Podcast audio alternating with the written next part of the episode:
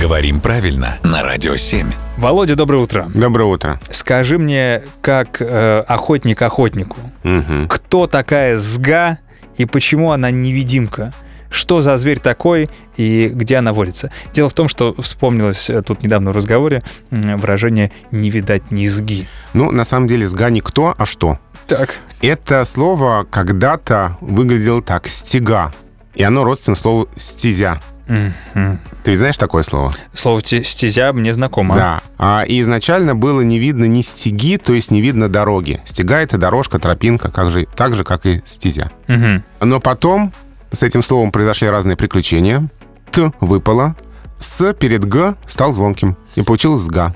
Я бы сделал капитальный ремонт слову. Что-то не там отваливается все. Ну, уже все, уже поздно. Дело Уже- уже не приделаешь. Ага. А это отвалилось и зацементировалось в таком виде. Так. И поэтому сга осталось, и употребляем мы это слово только в выражении «не видать ни сги», «не видно ни сги». Больше в русском языке никогда и нигде его, в принципе, не услышишь. Ну да, потому что ты же не скажешь, что сга до этой деревни Я- идет через лес. Ты, ты, кстати, зря думаешь. Я вот с удовольствием скажу так, чтобы повеселить людей. Ну да, в принципе, будешь прав э, с точки зрения э, далеких предков. Выезжай такой на МКАД. Да. Красивая сга. Красивая сга. Широкая, прямая, ровная.